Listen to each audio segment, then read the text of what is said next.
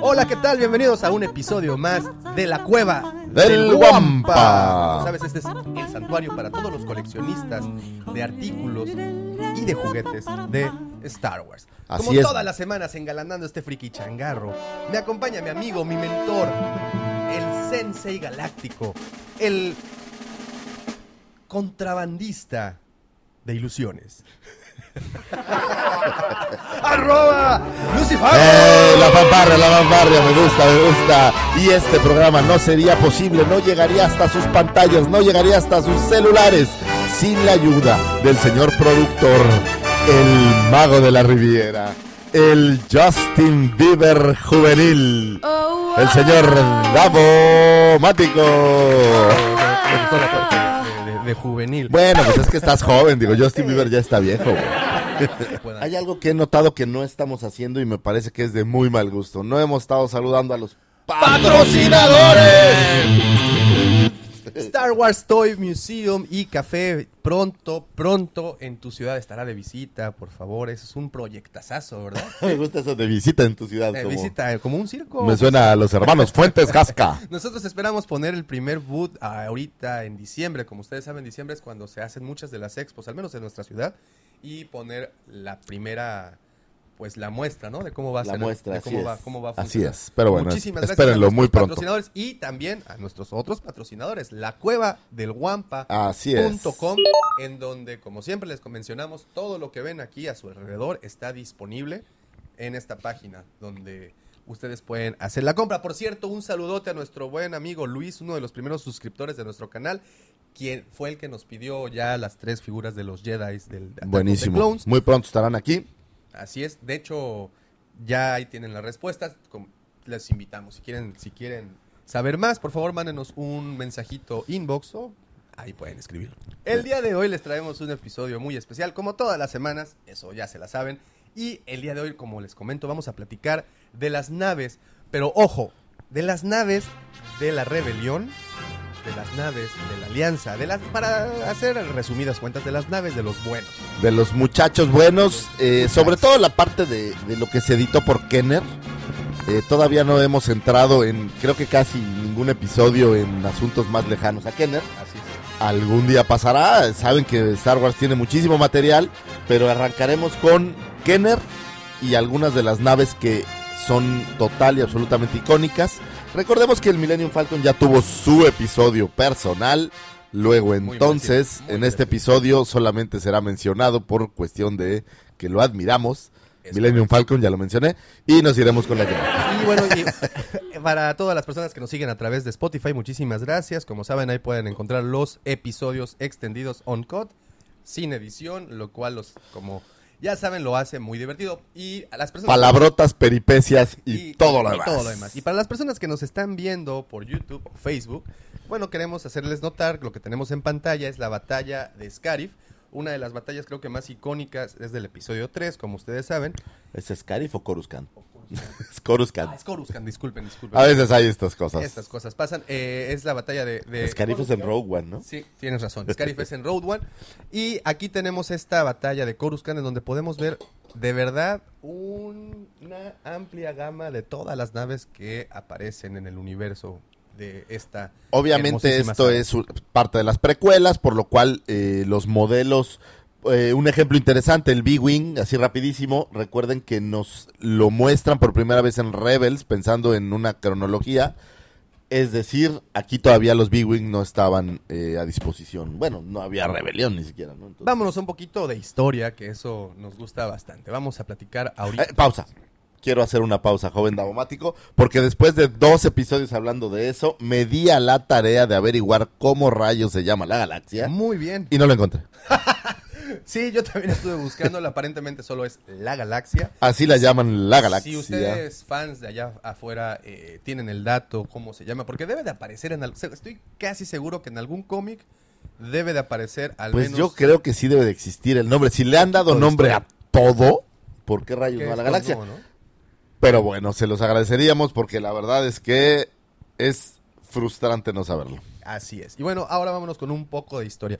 Algo que es... eh, que bueno, siempre los fans discuten, incluso los que no lo son, discuten es porque las naves en las precuelas lucen mejor que, en las, que las naves que aparecen en, ya en, los, en el episodio 4, 5 y 6. ¿Por qué si son más viejas? ¿Por qué aparentan estar en, mejor, en mucho mejor estado que las que aparecen años después de la batalla de Yavin? Y la, la respuesta creo que es una de las mejores justificaciones que existen. Es que en este momento, por ejemplo, en el episodio 3, las naves aún pertenecían a la República. Eso significa que eran de recién manufactura, obviamente recién compradas con créditos intergalácticos, con créditos de la galaxia. Eh, también, pues, obviamente había un equipo de personas en su manutención. Podemos ver, por ejemplo, el transporte de la princesa Padme en el episodio 2, cromado. Ah, claro, pues es que es Reluciente. Anubian. Eh, exacto. Entonces pueden ver que esos así, así eran. Y ahorita podemos ver en pantalla, eh, tenemos a los A-Wings eh, tripulados por Anakin y por Obi-Wan con sus respectivos eh, droides, astrodroides mecánicos o astromecánicos. Droides Bueno, me parece que el de. Obi-Wan fenece en- un poco más adelante en este escena. Sí, no, no, le, no le va tan bien. Y pues, eh, posterior a esto, como saben, la República cae, el imperio del, del, del emperador Palpatine, eh, pues resurge, y entonces es el imperio quien se hace de las naves, pues, más poderosas, más costosas, y la rebelión empieza a tener esta pequeña, pues, flotilla. Bueno, la, la rebelión tiene que empezar por buscar aliados, Para empezar, una porque alianza. las guerras cuestan. En donde las hagas cuesta dinero. Peor y tener naves, imagínense cuánto costaba en aquel entonces. Entonces necesitaban aliados que o robar las naves, como es el caso de las B-Wings, Es correcto. o eh, conseguir aliados que pudieran ayudarles a financiar literal la guerra, no solo las naves, financiar el el alimento del ejército, eh, combustibles, todo lo que conlleva. a- al final, como bien dices, es una, es una guerra y hay que financiarla y, hay que hacer bien la estrategia de planeamiento, de gastos y todo. Y pues de algún sitio tenían que, que tomar esto. Ahora, vámonos un poquito más de historia. Eh, en particular, yo creo que una de las naves, aparte del halcón milenario, que es más representativa de esta, de esta saga, pues es el ala X o X-Wing T-65, que como ustedes pudieron ver en el episodio 4, que es la primera vez que aparece, pues es la nave que pilotea Luke y con la que destruye literalmente la primera estrella de la muerte. ¿Por qué quiero hablarles de ella? Porque pertenece, o quien la diseña, es una empresa, una compañía de muchos años de existencia que se llama Income Corporation o Corporación Income, quien es la responsable de hacer el diseño que ustedes ya conocen, esas famosas alas en forma de X, que bueno, fueron tomadas de, de otra, fue una inspiración de una nave anterior. Es muy parecida. si tú ves la nave original, eh, me parece que es en Battlestar Galáctica, eh, que hay una versión ya muy similar. En, en fechas no sabría decirte quién fue primero, pero creo que la inspiración viene entre ellos, De- entre de- estas dos, dos naves. Muy bien. Eh, también, bueno, esta corporación. Income... Piense nada más una cosa, ¿qué grado de detalle de información tenemos en este universo Star Wars? Que tenemos la empresa que manufactura cierto tipo de naves espaciales utilizados por eh, la rebelión. Es, Tenemos es- información de todas clases. y es increíble. la única que no encontramos es el nombre de la galaxia, irónicamente. es como lo Bueno, es que la galaxia es la galaxia. Es la galaxia, así es. Y pues bueno, esta corporación Incom fue la encargada. Para empezar, es una corporación que lleva 400 años operando. Antes de la batalla de Yavin, se aventó 400 años manufacturando pues, una serie de, de- No vehículos, porque esto lo empiezan a hacer apenas como 150 años antes de la batalla de Yavin. Eh, pero antes diseñaban plataformas flotantes, porque ustedes sabrán que ya en esta distopía que nos maneja el, el- el- el universo de Star Wars, pues yo Davo, supongo... discúlpame, yo no sé qué significa. Distopía. No, lo siento. Distopía, distopía. Disculpen No, ustedes. no, tampoco sé qué significa distopía. Digo, soy muy ignorante. Cuéntanos, Davo. Pues es la Esa palabra parte- dominguera esa que acabas de editar, ¿qué significa? Sale de lo contrario de utopía, donde pues vivimos en un mundo en teoría utópico, donde todo es como supuestamente debe o, o- o va detrás de un cierto idealismo y obviamente la parte de distopía pues es todo lo contrario, es, es la distopía.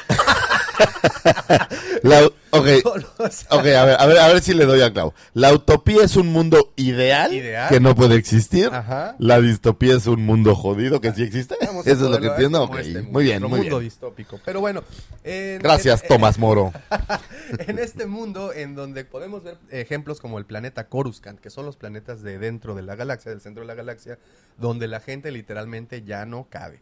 Ya, ya la, la- la superficie de los planetas ya está sobrepoblada. Entonces, ¿qué empieza a hacer esta corporación? Pues a hacer plataformas flotantes. ¿Y cuál es su obra cumbre e icónica? Pues la ciudad de las nubes, donde conocemos en el episodio 2, en el Im- Imperio Contraataca, conocemos al señor Lando En Calrissian. Bespin. Así es, en Bespin, esta corporación eh, Incom Corporation es la creadora de esa ciudad. Y ahora bien, 150 años antes de la batalla de Yavin, esta compañía decide cambiar el giro y dedicarse a hacer speeders, dedicarse a hacer eh, naves de combate, y es de ahí en donde empezamos a conocer las naves que conocemos, bueno, que vemos actualmente en la, en la saga. Seguramente era una joya llegar al dealership de Income Corporation y, a ver, aviéntame el más reciente T65 que tienes. Ah, ya no hay T65. Va a salir el T78. Pero si me das este un enganche ahorita, te voy a dar un descuento del 20%. Es correcto, entonces eh, tenían ahí su dealership eh, en donde también tenían naves semiusadas, que eran las que de hecho las, la- los rebeldes son las que, las que ocupan.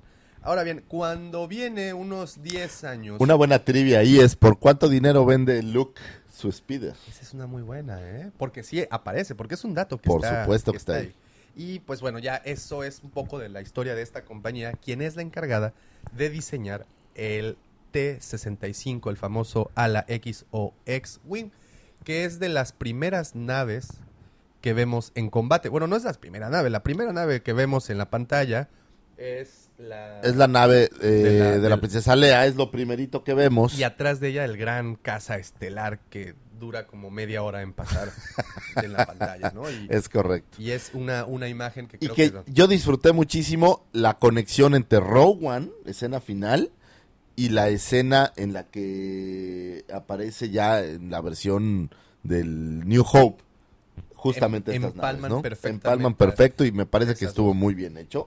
Así es. Y es precisamente Rogue One en donde empezamos a ver cómo funcionó el tema de cómo los rebeldes obtienen ciertas cosas del imperio.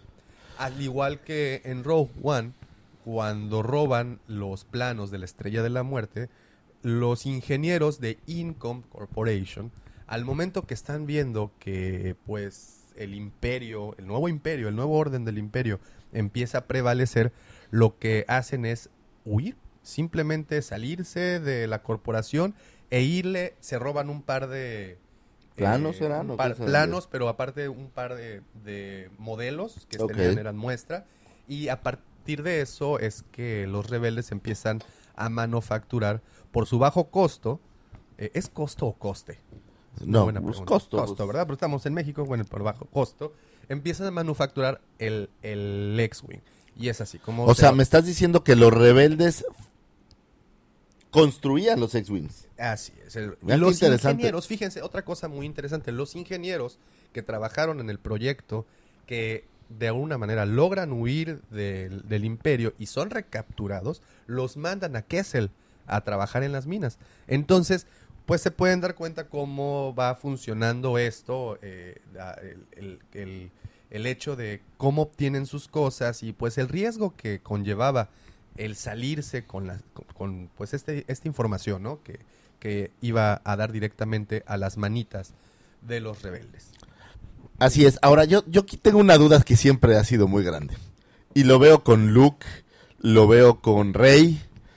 Pareciera que ellos ya saben pilotear estas naves, aunque nunca se han subido a ellas. Rey se sube por primera vez al Millennium Falcon y Y como si nada, como si nada, como si lo hubiera volado toda su vida.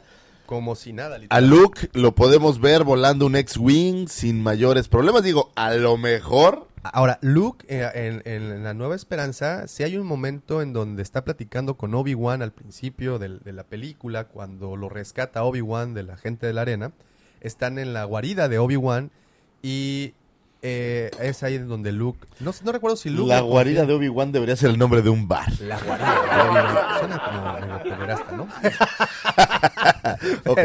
En Indiana Jones, a ver, díganme en cuál aparece un recinto llamado Obi-Wan. Ah, sí. Claro que sí. esa tampoco me la sabía. Les voy a dejar esa trivia a ver quién Muy me dice eh. en dónde aparece Obi-Wan en Indiana Jones. Uy, muy buena, muy buena trivia. Y mira que me considero fan también de Indiana Jones y no... y Ya no ves, tengo- uno que es chismoso de tiempo completo. No tengo, la, no tengo el dato, pero bueno, eh, en esta película, cuando habla Obi-Wan con Luke, nos podemos enterar que él se considera un muy buen piloto también. De, Sí. pues de un piloto. Sin Como embargo, fue su padre. lo que aparenta es que nunca ha piloteado en el espacio. O sea, pareciera que ha estado en simuladores o tienen este otro modelo que es el T, creo que es 74, una cosa así. Y en este modelo que, que incluso es cuando está hablando con Tripio por primera vez, está jugando Luke con esta Ah, nave. claro, claro, con, con una nave, con sí, claro, con eh, las, las alas. Ah, yo te puedo dar el nombre exacto, ya sabes que aquí el tumbaburros está para Tenemos nosotros ahí el... el Es un T-16. TIC-16, que es como una X, ¿no? Que se despliega Eh, sí, en las alitas. así es. Y, y, y esta, es- este fue algo muy chistoso porque es... el juguete traía el juguete, ¿no? Bueno, pero hasta Power of the Force Hasta Power of the Force. aparece un Luke que trae el, el T-16, es correcto. El T-16. Y pues, bueno, eso es un poco de la historia de las fábricas.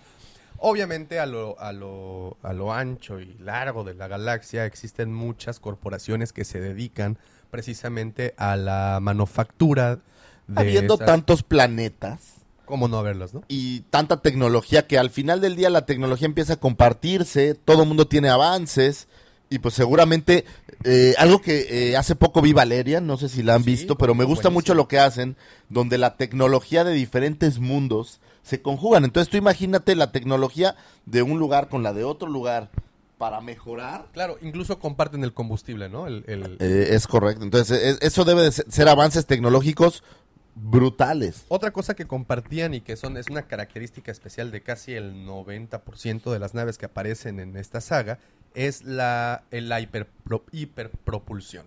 El cómo alcanzaban la velocidad de crucero. Y bueno, y digo que aparecen casi todas las naves porque no todas las naves tienen esta tecnología. Sin embargo, las que lo tienen, pues es muy. Recuerdan, es, es la imagen yo creo que más, más concurrida en la saga. Este barrido estelar, cuando de repente les dicen Punched y psh, Que- hacen un creo que, que ese, eso dejó un precedente en la imaginación de la gente de cómo sería un viaje estelar. ¿no? Y, y- y de ahí podemos sacar, ok, esto es muy aventurado decirlo y posiblemente muy ignorante de mi parte decirlo, pero si ustedes recuerdan eh, los, los hoyos de gusano de la teoría cuántica de viajar en el tiempo-espacio, cuando las naves entran en el ¿Otra vez estás hablando de Star Trek? No, no, no, no. De hecho, de contacto. en un mundo oscuro. De hecho, de contacto. Estaba hablando de contacto Ah, ok, de Carl. Sagan. Ok, ok. Que, que diseñan supuestamente estos wormholes, estos hoyos de gusano por donde las naves viajan. Y en teoría, en esa película nos dicen que los, los overlords son los que crean estos, estos, estas autopistas intergalácticas. Aunque en Star Wars nos muestran otra cosa un poco diferente. En la saga nos muestran que es la velocidad de la luz quien crea el barrido de Claro, estrellas, el- planetas y todo lo que podemos ver ahí. Algo muy interesante es el cálculo que hacen antes de saltar al hiperespacio. Porque en una de esas, si no calculaban bien, si da- tenían un error de dedo y en lugar de poner dos ponían uno, Adiós, Chabela. podía encontrarse un planeta literalmente. O como en muchos casos vimos, cuando entran y de repente se topan con una lluvia de meteoritos, ¿no? Que- Sí, pues eh, vemos una escena en New Hope muy clara que al mero estilo como le hicieron a Rodolfo Nerivela, no sé si lo sabes, que le dieron un manotazo y le dijeron, don't touch, Neri. Lo mismo le dijeron a Luke, le dijo Han Solo, no toques porque nos No vas a estrellar. Es, es correcto. Y de alguna manera hacían esta... Querido público, disculpe, disculpa que te interrumpa, Davomático. No sé de dónde saco estas cosas. Discúlpeme, por favor. A veces mi cabeza funciona de formas muy extrañas. Pero es por eso que tenemos este hermosísimo y ameno show, porque esas cosas extrañas son las que hacen que esto Le da sabor, sea, más nutrido. Y bueno, continuamos con, con, la, con esa Esa escena me encanta y te voy a decir por qué. Es una teoría rarísima. La nave se hace pedazos. Se convierte en una piedra. Y sin embargo la sigue piloteando. Y continúa. ¿Qué pilotea? ¿No tiene ni alas? Pues recordemos que es Anakin. Ay, Ve, por- por ¿qué pilotea? No entiendo, de verdad no lo entiendo. Ya no tiene motores, los motores se quedaron en la parte de atrás de la nave. Solo es una piedra que se va a estrellar. ¿Qué pilotea? Bueno, para los nuestros amigos de Spotify estamos Ah, desde lo hace un momento, estamos desde hace un momento viendo episodio 3, en particular la batalla que se lleva en el cielo de La batalla inicial, Coruscant. digamos. Y bueno, como saben, esta batalla concluye, o al menos concluye en la, en, en- en la pantalla, cuando Anakin entra a la órbita junto con Palpatine. De hecho, viene Palpatine ahí. También está el, eh, el señor Obi-Wan. Y esta nave viene bajando a una velocidad como un bólido encendido. Y Y todavía encuentro una pista, es increíble. encuentra una pista. No, pero lo, lo, Ah, lo, bueno. lo, lo- lo- lo increíble también está que se le pegan unas navecitas a los Ah, lados sí, lo van quitando que el son fuego, como ¿no? naves bomberos que les van echando agüita. Yo pensaría que para esa época ya la tecnología habría avanzado suficiente como para que agua ya le echaran alguna especie de químico que funcionara mejor que el agua. Pero bueno, ¿Qué eso es lo que Aterrizó la nave sin ningún problema. Felicidades. Miren nada más. Y el puente de mando intacto. Vean, veanla. De verdad, si, tienen, si hace tiempo que no han visto episodio 3, chéquenla. Es de mis tres películas favoritas de todos los tiempos de Star Wars. Qué miedo. Es de mis siete películas favoritas de todos los tiempos. Es de las ocho películas favoritas que tengo de Star Wars. Entonces, Sí, o sea, es solo que- está discriminando a Caravana del Valor, Aventura de los Ewoks y, la y a cuál... caravana, cara- eh, y, el, y el especial de Navidad. Ese también hay que discriminar. También hay que, hay que sacarlo por un lado. El otro día lo vi, ¿eh? Vi ¿Ah, el- sí? el- está en YouTube, por ejemplo, si tienen curiosidad. ¿Tienen suficiente tiempo que tirar? No, no, no, no, no, no. Bueno, tenemos escenas tan memorables como, como la esposa de Chewbacca cocinando Eso en, es una, terrible. en una cocina Es terrible. moderna de Kashyyyk y literalmente está viendo un programa de cocina la ¿Qué esposa. tal? Y, y, y bueno, a mí- la verdad el, la- el personaje o la personaje que aparece como Chepina, la chef, Chepina, Chu- Chepina Chihuahua. brazos, que tiene como seis brazos. Oh, no, ¿por qué? Por cierto, es, hacen una referencia de ese personaje en Clone Wars, en una de, las Ah, ¿sí? de las caricaturas. Hacen referencia de ese chef o chef este, con muchos brazos. Pero bueno, vamos a regresar. Ok, regresando a nuestro tema, las naves, de disculpen, la- a veces nos desviamos un poco. Y pues bueno, ya pasamos por una corporación, así como eh, Incom, había otras muchas. Eh, obviamente creo que de las más famosas o más conocidas incluso que Incom serían las que estu- estaban en Corelia, ¿no? En, en donde- Pero lo que no sé es, eh, por ejemplo, el, el Millennium Falcon es coreliano, pero no sé qué empresa es la que lo manufacturaba, porque no es...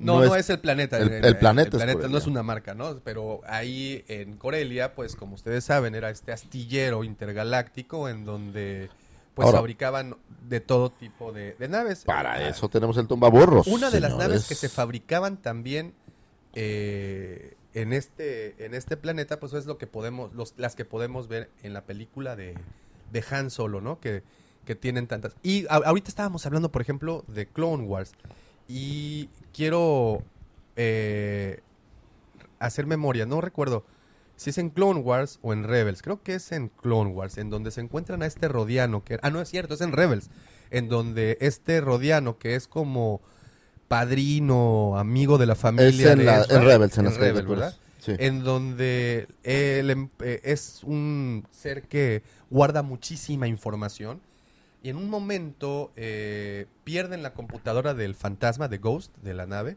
y él manualmente hace el cálculo para saltar al hiperespacio. Oh, como si fuera un androide. Como si fuera un androide, tal, eh? tenían esa, tenía esa capacidad de, de acumulación de información y, y manualmente hace ese cálculo y bueno, esta, eh, la piloto pues... Solo, solo para no dejar ahí el asterisco sin llenar, eh, bueno, eso sonó peor de lo que, de lo que yo pensaba, pero bueno, eh, la compañía que manufactura el Millennium Falcon eh, se llama Corellian Engineering Corporation. So, SADCB.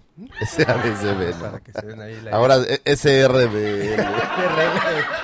.com con azul. No, este era un repeco, güey. Pero bueno. Muy bien. Otra cosa muy interesante que ya saliéndonos un poco de la, de la, del canon y, y de la historia es ahora nos vamos a brincarnos a nuestro mundo, al mundo real de los diseñadores, de las personas que estuvieron encargadas del diseño de todas las naves. Y quiero brincar a la empresa Industrial Light and Magic, como ustedes saben, la industria L- ILM del señor Lucas, a dos personas que si tienen oportunidad busquen ahí en, en- en internet, al señor Joe Johnston y al señor Colin Cantwell. Ellos dos fueron los encargados de diseñar gran parte de las naves que aparecen en la, en la saga, pero yo su más grande logro fue el X-Wing. Uno de ellos lo diseñó, el otro de ellos lo talló y pues el resultado fue de las naves más icónicas que aparecen literalmente en toda la saga y e incluso conocemos en las secuelas en, desde The Force Awakens y también aparece en The Last Jedi el X-Wing, el modificado que pilotea Poe Dameron, ¿no? Y, y la realidad es que el X-Wing se volvió un, un ícono. El- hay que ser honesto.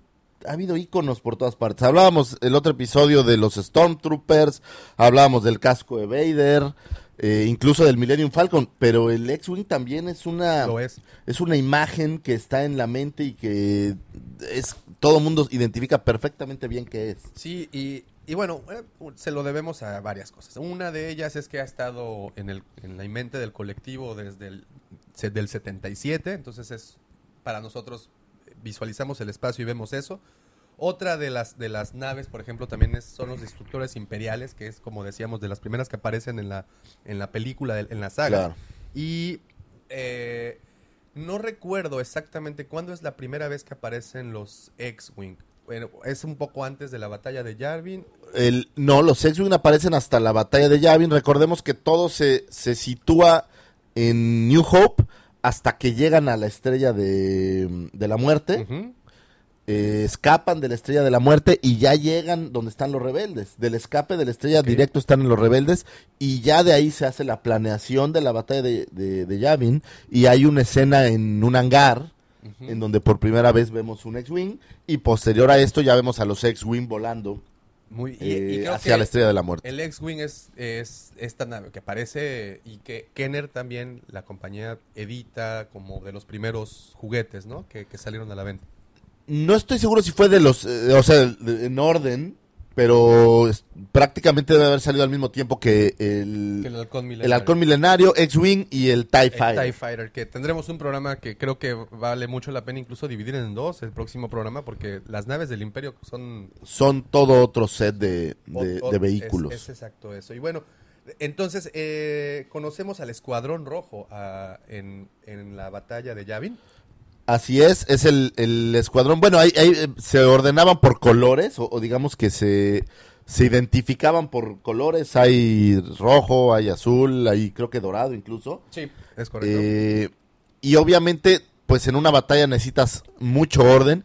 Y quiero pensar que en las batallas en el espacio mucho más, lo que hablamos, eh, para pilotear una nave, pues debe de ser más complejo que un avión o que otro tipo de vehículos. Y para mantener el curso, recordemos que en el espacio, pues eh, no tienes un horizonte el cual te diga en dónde estás posicionado. Entonces seguramente la- eh, este orden, pues lo usaban para poder evitar chocar entre ellos y... E- Esa es, esa es una muy, muy buena, ¿eh? también es cierto. Y o podemos también caer en la polémica en donde, pues como es el futuro, a lo mejor ya simplificaron el funcionamiento para pilotearlas y a lo mejor es un poco más sencillo que, que un avión. No lo sé, la realidad es de que Si no- hoy por hoy tenemos vehículos, me refiero a un carro que se estaciona solo, es muy posible que tiene sensores por todas partes, yo creo que el avance en aquel momento, pues, o en aquel futuro debe de ser tremendo, eh, ¿no? tremendo. Ahora, no sabemos si es un futuro, es una galaxia en otro lugar. En otro, en otro sitio. Tal vez está lejana. pasando al mismo tiempo que les estoy hablando. O ya pasó hace, hace, O ya pasó hace harto tiempo. Mucho tiempo. Pues esas fueron las, una de las naves de la, de la rebelión que aparecen en la primera película. Vamos a brincarnos ahora a el Imperio contraataca, en donde conocemos otra nave que a muchos nos dejó así con la boca abierta, que es el Snow Speeder. Eh, No, o el Air Speeder, Speeder le llaman. el, el aerodeslizador de la nieve. Para mí es muy especial porque mm, el primer vehículo que tuve yo cuando era pequeño fue el Slave One, regalo de mi papá, y el segundo vehículo que llegó a mis manos fue el Air Speeder. Estos dos los editan para... Los edita el Kenner Contraataca. para el, el Imperio contraataca ambos. Y pues para mí fue...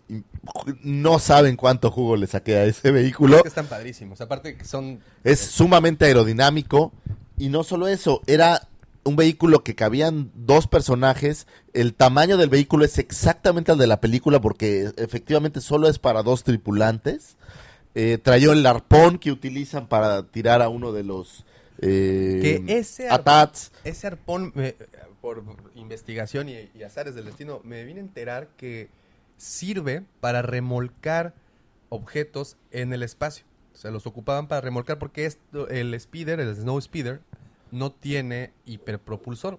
No puede alcanzar esas velocidades. O sea, es como estos barcos que nada más, Exacto. esos barquitos pequeños que acomodan a los grandes. Así es. Entonces es por eso que tiene este implemento, este como arpón que usan para, Claro. para tirar al, al ATAT.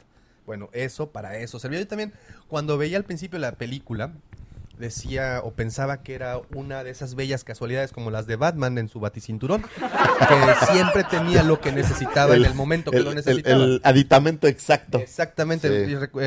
Eh, ah, Ustedes recordarán la serie de Batman. del Batman es rico. O sea, Sí. puede tener lo que Él quiera en su cinturón. No, pero me refiero más a la, a la serie de los 60. Ah, de- claro. Del señor Adam West. Adam West, qué joya. ¿Cómo se llamaba el, el guasón? Era, este, tiene un nombre como latino. Montalvo, Montaner, Mon- No, Montalbán, eh, no es Esteves o...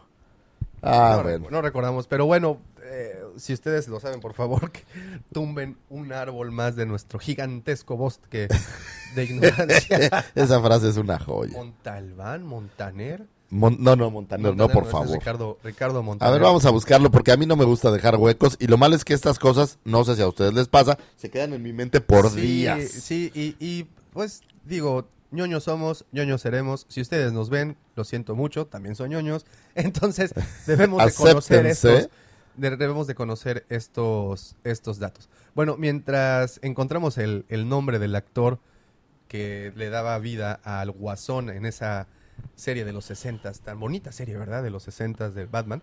Vamos a seguir recordando los vehículos que aparecen en el episodio eh, en el episodio 5, que es el Imperio contraataca. Entonces, podemos ver de los de los primeritos que podemos ver es el Snow Speeder, pero incluso creo que antes del Snow Speeder conocemos Se llama Julio Romero. Julio Romero, fíjense, yo no sé por qué le está diciendo Monteal, Te Mon- dije que era Montaner. un nombre latino, pero bueno. Eh, conocemos al transporte mediano BTL. Bueno, es César Julio César. Romero, porque van a decir, no, era César Romero. Sí. Eh, conocemos a este transporte que permite que escaparan algunos de los rebeldes en la base de Hot, que es el transporte BTL mediano. Es que te, Qué te- forma de aprenderte esos datos, Davo. Yo lo intenté, pero no lo logré. 45 me parece que... que- El señor Davomático es un técnico industrial de naves espaciales GR, GR75, nada que muy avanzado. El GR-75, esta nave con forma de ballena, enorme. Que no era una nave de guerra, era un transporte, era como un gran autobús. eh, O sea, realmente es un transporte personal eh, que vemos en, en algunos otros episodios, por ejemplo, en el ataque de los clones, cuando se van como si fueran unos eh, pilgrims Así a. Naboo, Anakin y Amidala, se van en otro tipo de transportes que no tienen armas, son meramente un transporte de eh, pasajeros. Y que, cuentan, y que cuentan con la tecnología para saltar al, al, al Sí, porque son de pasajeros, pero In- interplanetarios. interplanetarios. Este GR75 lo fabrica los astilleros Gallifrey, que de hecho también así conocen al, al transporte, como el transporte mediano o transporte mediano Gallo- Gallifrey. Esta, estos astilleros eran muy pequeños, realmente no fue una compañía grande, de hecho la, deshicieron años antes de la batalla de, de Yavin y pues como ustedes se podrán imaginar, yo le es como una Renault de- del espacio. Y también la podemos ver, si no me equivoco, en The Force Awakens. No, o en la de... No sé si son iguales cuando están escapando. Me parece que sí, Creo que sí. eh, que sí son los mismos, pero pues son naves meramente de carga de personal, ni siquiera de carga de, Aparte, de materiales. Eh, La envergadura es grandísima, son cerca de 90 metros de, de- de largo. Entonces se pueden imaginar que es bastante grande y que le, tiene una muy buena capacidad de, de transportación. Así es. Continuamos en el episodio 5, en donde vemos también cómo Luke viaja a Dagobah en su X-Wing. Ahí, le- ahí vemos un poco más del X-Wing. Eh, normalmente lo que habíamos visto era la cabina y algunas tomas exteriores, pero aquí ya vemos el X-Wing eh, que llega a Dagobah, que se hunde, que, Y que- Yoda le dice, sácalo papacito. y todo y toda esa suerte de cosas. Y que bueno creo que esas son las más, más representativas y que incluso Kenner edita en sus primeros en sus primeros juguetes.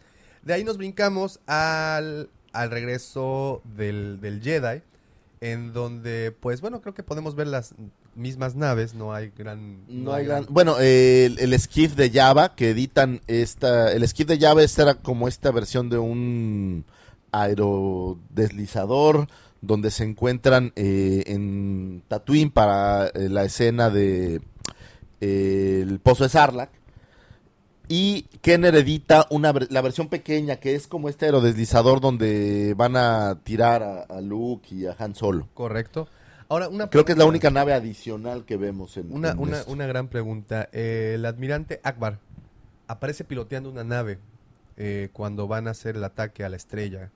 ¿Qué nave era? ¿Recuerdan? Ah, pues. Cuando nos no dice, Lo recordamos, "It's a pero trap". ahora te lo voy a decir. It's a trap. Que debe de ser algún tipo de nave calamari, supongo.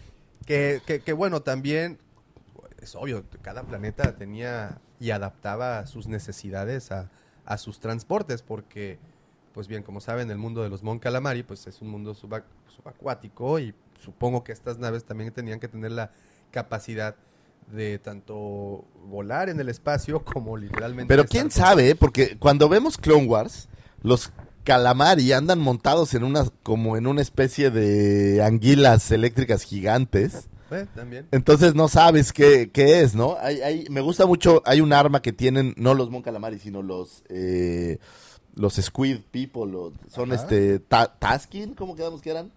Ay, eh, muy buena. Es una buena pregunta, Una pero bueno. que Y es como este rayo láser que emerge así, destruye las naves en el espacio, pero que está como submarino, una gran arma que no he visto nunca en el juguete, pero a lo mejor por ahí existe. Y pues bueno, esas al menos, o a las que hemos mencionado hasta el momento, son las que Kenner se, se dedicó a sacar al Digo, principio. hay algunos otros vehículos. Más- eh, más hablábamos el otro día de los mini rigs que realmente no salen en la película, pero era la idea de tener vehículos un poco más, más baratos y más accesibles. Las naves del Imperio. Tenemos el Cloud City Car, eh, esta versión de dos asientos de un vehículo que es el que escolta al Millennium Falcon en la Se ciudad les de las nubes. Se les empareja ahí como si fuera... y algunos otros eh, que editó Kenner, pues para... Kenner siempre buscó que los juguetes te dieran la posibilidad de replicar las escenas de la película y poder así jugar a la película, aunque al final del día todos jugábamos a cosas... diferentes, a la película.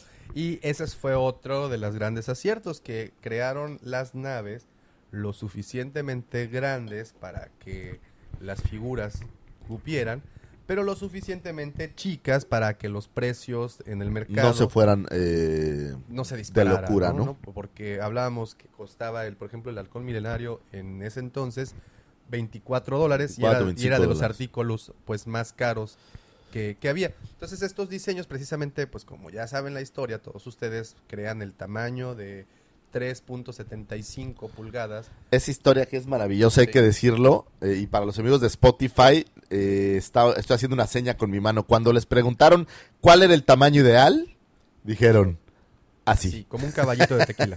como un caballito de tequila, pero Ahí. fue una seña tal cual. Midieron lo que Sí. medían los dedos y dijeron así va a ser. Así ¿no? va a ser. Y fue un acierto tremendo. Aunque, eh, bueno, si tienen oportunidad también de ver este documental en Netflix que se llama The Toy That Made Us, Ah, es es una. una verdadera este joyita que tiene ahí Netflix, chequen el episodio de Star Wars, ahí van a Que ver es el esto. primer episodio, si la Sí, memoria no me falla. De así abre. Y, así y abre tiene mucha información muy valiosa. Sí, y estos primeros aciertos que a lo mejor siempre he pensado después de verlo que fue un bonito accidente el cómo llegan al tamaño o a lo mejor también los que están narrando la historia están Sí, claro, están un poco como ensalzando, ¿no? Así es, pero como como como fuese crean este tamaño perfecto para que puedan crearles naves y poder ampliar eh, pues tu juego. Lo que sea es que el objetivo se cumplió y uno tenía una nave con la cual podía jugar, incluso dos, porque no eran tan grandes, entonces tú podías jugar con un TIE Fighter en contra del X-Wing. Entonces, es literalmente algo muy bueno. Como bien dijimos, ahorita estamos hablando solo de las naves de los chicos buenos. Eh, no queremos tocar ni siquiera las naves del imperio porque creo que nos, extendería, nos extenderíamos dos o tres días aquí platicando y, y no terminaríamos, ¿no? Lo dejaremos para un episodio más Ok, entonces- de su programa semanal, La Cueva del ok. perdón, perdón. Entonces estamos hablando de los tres primeros, de las tres primeras películas que aparecen de la saga. También, obviamente, si nos vamos a las, a las precuelas, aparecen otra serie de naves. Si nos vamos a las que, a las secuelas, al episodio 7 y 8, y pues ahorita no quiero ni mencionar el episodio 9, bueno, tenemos otras naves diferentes. Pero al menos las que Kenner edita para la colección Vintage son estas que acabamos de mencionar. Creo que nada más nos faltaría hablar un poco de la de la ala Y de Ah, el- bueno, no, no, no hemos mencionado el, el J-Wing y el V-Wing, que son también dos naves que estuvieron en la batalla de Yavin. ¿Batalla? Batalla, Batalla de- en la batalla de Yavin. Eh, en este caso, pues también se editaron juguetes por Kenner. Y obviamente, pues eran las delicias con las mismas condiciones. ¿Sabes qué me gustaba mucho del, eh, del J-Wing? Tenía un espacio, porque en el X-Wing, Ar- R2 venía como fijo. Pero en el J-Wing el espacio era para que metieras una unidad de R2. Ok, Exactamente. Entonces lo podías meter y sacar y pues era más, Más parte de- del juego, ¿no? Más jugable. Y, ah, bueno, esa es una muy buena también, ¿eh? Eh, gracias a estas naves, al menos a, a las X-Wing, fue que conocimos a los, a los droides astromecánicos. Y gracias a esta función es que conocimos la primera vez a Artu, que aparece en el episodio, me parece uno, ¿no? Que en donde es el único droide que sale a reparar una de las naves. Es el no, no, que salen sobrevive. varios, pero es el único que sobrevive. Así es, salen varios, un- el único que no le dan en la torre y pues a partir de ahí se, se Que esa es en- una de estas escenas muy inconsistentes. O sea, el señuelo, o sea, la persona que la reina puso en su lugar para evitar atentados, le dice a Padme que vaya y lo limpie. Digo, entiendo que tengas un, un señuelo, pero de eso a que la pongas a limpiar al droide, eso es muy raro. Eso quiere- No sé cómo se manejaban tampoco, pero bueno, gracias a esa escena conocimos a Artu y a partir de ahí en, en A New Hope, eh, The Empire Strikes Back y el regreso del Jedi, pues conocemos a estos droides que tienen la tarea de arreglar las cosas en el, en el momento, ¿no? Bueno, entendimos el propósito, eh, Propósito real. de Artu, porque, digo, en las versiones anteriores, pues entendías que ayudaban a pilotear o alguna cosa así. Era como un gran USB, ¿no? Eh, Exactamente, como una navaja suiza con USB. Eh, en el caso de Tripio era muy sencillo porque era un protocol droid, o sea, su mayor función era traducir y poder hablar todos estos eh, idiomas. Porque imaginen en esta galaxia que en, en Valerian, regreso porque me llamó mucho la atención, tienen una mejor opción. Tienen un traductor universal. Creo que es lo que entiendes fuéramos- todos los lenguajes, ¿no? Hubieran podido solucionar muchas cosas y no meterse en tantos problemas. ¿Tú has como visto Valerian? Sí, como no. Es una buenísima, es muy, muy, muy buena. Pero bueno. Eh, entonces, bueno, es- estos droides los conocemos por de, de esta manera y de ahí ya salen muchísimas, muchísimas más historias. Y pues creo que son todas las naves, al menos, ¿no? Que eh, que en mi mente están ahorita. Al menos que sí, Kenner- que Kenner edita. editó, obviamente sin contar los playsets.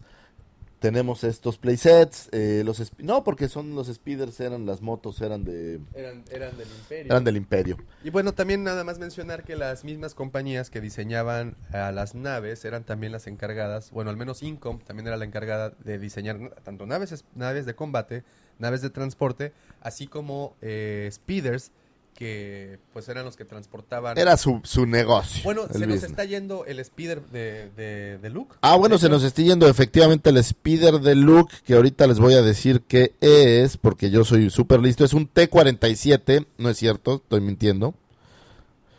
Discúlpenme, pero estas cosas no las sé tan bien. Eh, el speeder de Luke es un X-34. Vámonos.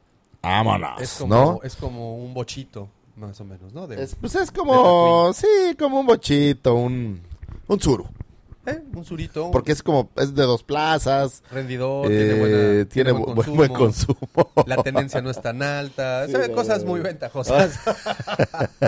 Hay un programa que no le voy a hacer publicidad, pero me caen muy bien, de un cuate que se llama Alfonso Chiquini, ah, claro. que ¿cómo habla de carros y son muy chistosos. Sí, Entonces, le vamos a pedir a Alfonso Chiquini que nos diga si- Un análisis. un análisis del consumo del Speeder X34. Y pues, entre otros vehículos, y como les digo, si hablamos de vehículos, podríamos extendernos por mucho, mucho, mucho tiempo. Si nos vamos a las precuelas, pues también allá tenemos estos vehículos en donde podemos ver, de hecho, cómo a los speeders los bustean un poco utilizando motores externos para que lleguen a la velocidad o entren al hiperespacio. Lo podemos es ver- una solución buena. Muy buena. eh, sobre todo en estos tipo A-Wing de el episodio 1, no sé si en- no estoy seguro si en el 1, pero en el 2 sí, eh, que es como un círculo, círculo. donde se conectan y ya pueden y volar. que Muy padre. como vemos que Obi-Wan llega a Camino.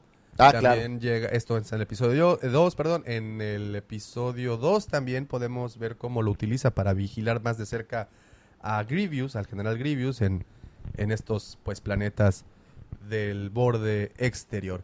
Así Y- es. Y pues esto es un tantito de la historia. Si tú te sabes más, por favor, siéntete con libertad de escribirnos y, y- y ponernos más del... O si tienes alguna duda y que nosotros podamos resolvértela, por favor, haznos. Sí, o, o- libre. o si- o si dijimos una barbarie, pues, Pues también Vale la, val- vale la pena corregir. se agradecen las correcciones. Así es. Somos humanos y a veces nos equivocamos. Por cierto, si tienen oportunidad, ¿dónde quedó el, el- el- el librito que estábamos echándole un ojito, uno nuevo? Ay, negro. trajimos. Bueno, existen Eh, estos no libros. sé. DK edita estos libros. Ahorita, ahorita se los mostramos. En, que se llama eh, Cross Section. En donde en, ah, ustedes pueden desplegar las hojas y pueden ver a detalle Todo. todas las naves y la tecnología de estas, de estas naves. Se los recomiendo muchísimo. Aquí en México los pueden encontrar prácticamente en cualquier librería. En particular creo que en Gandhi. Pueden verlos, no son, no son caros y el nivel de detalle que tienen es, Sí, es es- buenísimo. Eh, eh, aparte, cada vez hay más información, cada vez la información es más rica, cada vez eh, van mejorando más en esto, le meten más detalle. No sé qué vaya a haber en el futuro, pero Black Series ya son juguetes con mucho detalle y siguen editando más y más y más personajes. Me parece que va a ser la eh, serie más nutrida en cuanto a personajes que vamos a tener. Sí, ¿eh? porque digo, si ustedes se pueden dar cuenta en la parte de aquí arriba y también uy, y por allá también. Claro, está todo Black están Series. todo Black Series y siguen saliendo y siguen editando. Bueno, ahí traemos una caja de recién arribo. Fíjense, ¿no? Sí. donde vienen por ahí los últimos Black Series que, que se editaron. Para, para solo fueron los los- ya para solo y para- viene Sucus. ¿Sabes qué viene? Viene este Phasma con la cara quemada. bien, ok. Eh, viene un un Stormtrooper pero como sucio, como con tierra, o sea, es- es- son Vienen lo, cosas lo muy nuevo buenas. que viene de eh, de Black Series. Vamos a dedicarle un capítulo próximamente a Black Series, que creo que lo tenemos demasiado olvidado. Nos hemos, como saben, hemos, nos hemos enfocado mucho en Kenner y en lo vintage, Sí. y en Power of the Force, y bueno, y incluso hasta en Clone Wars. En Black Series creo que hemos platicado muy pocas veces, pero cada vez que tocamos ese tema, nos extendemos muchísimo. ¿Sabes quién? porque Ah, acaba, perdón, acaba de venir a mi mente. Tenemos a Toybox, que son los, Toybox los herederos de los diseños de Star Wars Infinity que Claro, hacían para Disney. Xbox, Sí. para PlayStation. Y ellos empezaron a editar nuevas figuras un poco más caricaturescas. Y acaban de eh, lanzar un Millennium Falcon eh, de muy Toybox. bueno, ha de estar muy bueno. Vamos a Ahí buscarlo. viene en una de las cajas, habrá que Ah, verlo habrá que verlo para, para mostrarlo. Y pues bien, ustedes, ¿cuáles coleccionan? ¿Qué naves tienen en su, en su colección? ¿Qué prefieren, las naves del Imperio o las naves de los rebeldes? Las dos son buenísimas, no hay ni a cuál irle. No haya por cuál decidirse, No hay- pero a mí me gusta mucho más el X-Wing, pensando en las comunes, que el TIE Fighter. Yo, yo, yo, yo me inclino más por el TIE Fighter. No sé, in- incluso eh, creo que es una nave más fácil de maniobrar. Es una nave muy ágil. Pero ahí se da en la torre. Por eso es que esto es buenísimo. Porque no hay a cuál irle de plano. No hay a cuál irle. Las dos tecnologías son muy buenas. Una obviamente nos gana el lado de la bondad. Por el otro lado nos gana el lado de lo, de lo, de lo, de lo técnico. ¿Sabes qué nave es una de mis favoritas? La nave personal de Grievous, Ah, que sí. parece como, como un vehículo sesentero tuneado. Es sí, una nave muy, Y- muy y, padre. bueno, también las naves de, de los separatistas también son muy buenas. Estos acorazados con los que hacen los bloqueos. ah, claro, hay son sí, sí. padrísimos. Los, las que son droides, porque pues no todas son tripuladas. Hay unas que son drones y que salen a atacar y que son odiadas por los Sí, los que llamamos los Vulture Droids. Los, los buitres, que son ese tipo de robots eh, muy agresivos, muy padres. Y pues tendremos oportunidad más adelante de hablar de absolutamente todas ellas. Esperemos que no se nos haya ido ninguna importante, al menos con los rebeldes y con las primeras ediciones Así es. de Kenner. Y no Como siempre, Davomático no me resta más, más que, que, agradecerles por agradecerles. haberle puesto play a este video. Muchísimas o a este audio si estás en Spotify. Muchísimas gracias si llegaste a esta, hasta este punto. Te agradecemos de corazón que nos acompañaras durante estos minutos. Recuerda, puedes seguirnos por Spotify, puedes seguirnos por YouTube y también por Facebook. Si te gusta Twitter, también por allá estamos publicando sobre todo fotografías y chistecillos. Así es. de- Eh, les agradecemos infinitamente que se tomen el tiempo de vernos, oírnos, a lo mejor echar una carcajada con nosotros, con nuestras eh, loqueras. Eh, muchas gracias y no dejen de sintonizarnos en la misma hora, en el mismo canal. Y por cierto, si tienen también algún tema que quieren que... Ahí que- está la nave, mira, de la que hablamos. Ahí está justamente el de Grievous. Ah, pues sí, como no, es como un Cadillac. Es como un Cadillac, Cadillac así es, me 66. gusta muchísimo. Muy bien. Y si tienes algún tema que te gustaría que platicáramos y que profundizáramos, por favor, déjalo en los comentarios, mándanos un inbox, lo que tú quieras. Tenemos muchas maneras como nos puedes contactar y con todo gusto platicaremos y investigaremos para, para ustedes. Pues para que se diviertan, esa es la única intención de este programa. Es un rato de diversión para todos. Arroba Lucifagor. Arroba Davomático. Muchísimas gracias y hasta la siguiente semana. Felices trazos. ¡Uh!